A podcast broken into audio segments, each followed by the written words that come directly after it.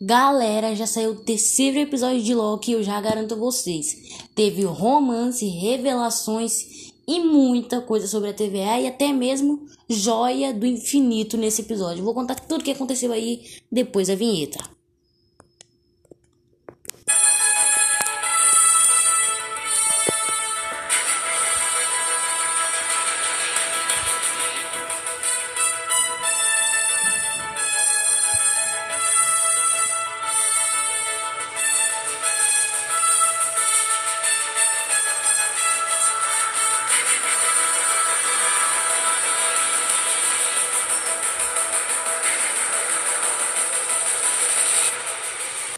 Fala aí, Minimentes, eu sou o Arthur, estamos aqui começando mais um cast, galera.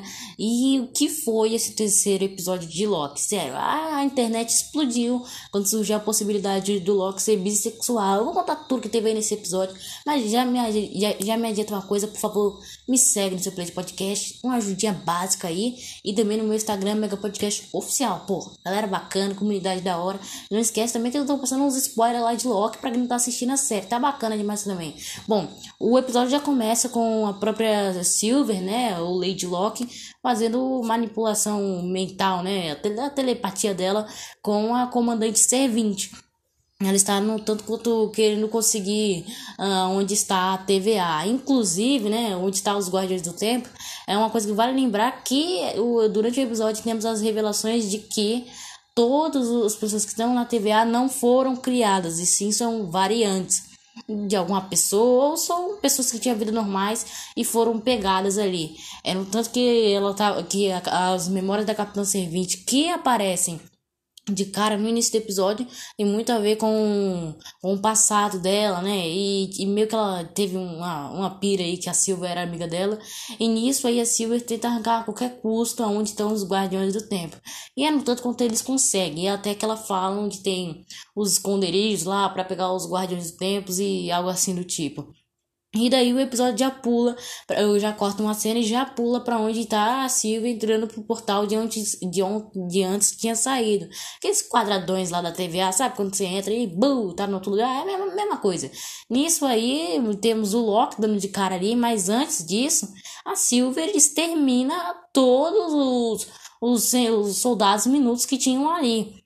É, tanto quando ela tenta entrar no elevador, a Ravonna Gransley aparece lá, mas aí o Loki também de cara aparece e os dois brigam pelo tape pad, né? Que é aquele mecanismo lá de viajar por, durante aí a, a, linha temporal. E é tanto que aí que tava na última carga o aparelho e eles acabam se teletransportando para Lamento Zen. E aí a coisa fica feia. Bom, eles indo para Lamento Zen, o próprio tape pad ali fica sem bateria. Nisso eles começam a dar uma briguinha, né? Come... Começaram a brigar aí. E a gente conseguiu ver de cara um pouco das artes marciais aí do Loki. Coisa que a gente não vê há bastante tempo. Hein? Tava faltando umas adagas aí, umas armas brancas pra, pra, pra, pra mostrar aí o personagem. E outra coisa que custa dizer Uh, foi que o, eles começaram a brigar ali, mas teve uma cena tanto parecida com de romance. A própria Silver, né, tentando encantar o Loki, fazendo encantamento de telepatia, não conseguiu. Foi uma coisa no tanto quanto engraçada e, e meio que, que diferente a química dos dois aí, né? Dois Locks e tal, assim do tipo. Nisso, eles começam a andar pro Lamento Zen, que é um planeta que está. que é uma lua, na verdade, que está à beira da morte quando outra lua do ecossistema espacial lá tá quase para cair em cima deles e acontece que eles estão meio que em, vida ou morte, né? Pô, caraca, vai cair a lua em cima de mim. E eles estão no super hype para conseguir carregar o tal tape pad. É tanto que eles passam por uma casinha de uma senhora lá que usa meio que um canhão sônico e joga eles para outro lado tal. É uma coisa bem doida que teve ali. Outra coisa que custa dizer, todas, todas as pessoas que estão em Ametuzen tem que meio que ir para uma arca que nunca decola, ou seja, é um planeta pré-apocalíptico que era do feitio da Silver, né? Porque elas se escondem pré-apocalipse. E acontece ali que eles vão morrer, né? Iam morrer se não carregar o tape pad. Que eu vou contar mais, mais pro final do episódio que tá recheadaço também. Nisso eles acabam entrando no trem, né? O Loki se disfarça, né?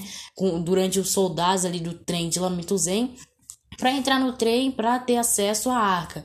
É um trem meio de gente riquinha e tal, coisa do tipo. E aí começa a conversinha entre os dois, pô, conversinha bacana, né? Vou dizer que ainda tem uma conversinha daorinha, né? Conversinha de, de namoro, amor, é uma coisa bem doida. Outra coisa que custa dizer durante o, esse momento aí do trem eles começam a falar um do outro, né? É tanto que o Loki revela para Silver que aprendeu magia com a sua mãe, coisa que a Silver não teve, né? Ela só aprendeu a magia por conta própria. Então, pensando em quesito de magia, eu creio que o Loki esteja um pouquinho acima dela, né? Se parar pra pensar, seria bem nesse estilo.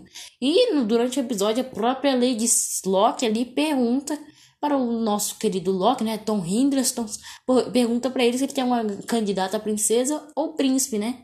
E ele responde na mão, na mão cara charmosa, ô, oh, oh, esse cara, esse cara aí vai roubar meu pulso de idioma mais bonito do mundo, hein? Já tô avisando. E ele vai na própria uh, cara charmosa ali e diz que tinha um pouco dos dois, né? E nisso a internet viu a loucura, né? A possibilidade do Loki ser bissexual, pô, explodiu. A galera de muita gente, pô, que da hora, tá? Foi, foi uma coisinha da hora também, eu achei bacana. Nisso é a própria Lady Silver pega no sono e quando acorda tá o Loki festejando com toda a galera lá do trem. E é tanto que é uma cena que faz referência, se eu não me engano, ou a Thor, algum filme do Thor, ou o Thor Ragnarok, né? Quando dá aquela passadinha na terra tal. E faz bastante referência até.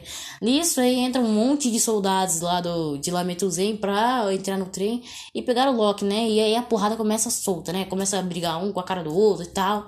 E a gente consegue ver uma nova magia que a gente não tinha sido apresentada no Loki, né? Ele lança uma rajada verde, algo assim do tipo. Cara, a ver a química dos dois ali lutando foi bacana pra caramba, hein? Pô, foi, foi da hora demais, né? A daga, pá, pô, foi, foi uma coisa louca pra caramba ali. E vale a dizer que os dois são jogados do trem e ficam ali beira terra de Lametuzen. E acontece que o tape pad quebra, né? E, e aí a coisa começa a ficar estranha. A própria, a própria Silver dá um grito lá, os olhos dela ficam vermelhos, é bem, bem estilo Saiyajin, sabe? E nisso aí, de cara, a gente já pode ver que o tape pad quebrou. Agora, agora, agora lascou. Ah, só uma coisa que eu esqueci de mencionar aqui, que durante o trem ah, aconteceu uma referência ao Stan Lee, que a própria Lady Silver disse que consegui, conseguiu manter um namoro de 5 anos com o um carteiro. Coisa que o Stan Lee fez durante o filme da Marvel, ele interpretou um carteiro, né? Aquelas viagens loucas lá do Stan Lee. E foi uma baita referência, pô. Stan Lee, né? O baita cara da Marvel ali, não tem, não tem como fazer uma referência para ele. E começa meio que uma, uma busca aí pra, uma, pra um concerto do Tape Pad ou eles entrarem na arca para conseguir fugir do planeta pré-apocalíptico.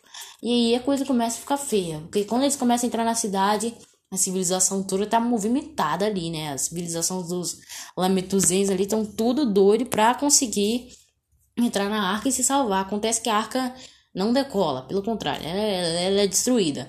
E vale dizer que durante os destroços caindo, várias, várias, várias bombas, várias coisas caindo em cima deles, o próprio Loki meio que faz uma, uma, algum poder de viagem no tempo ou telecinésia.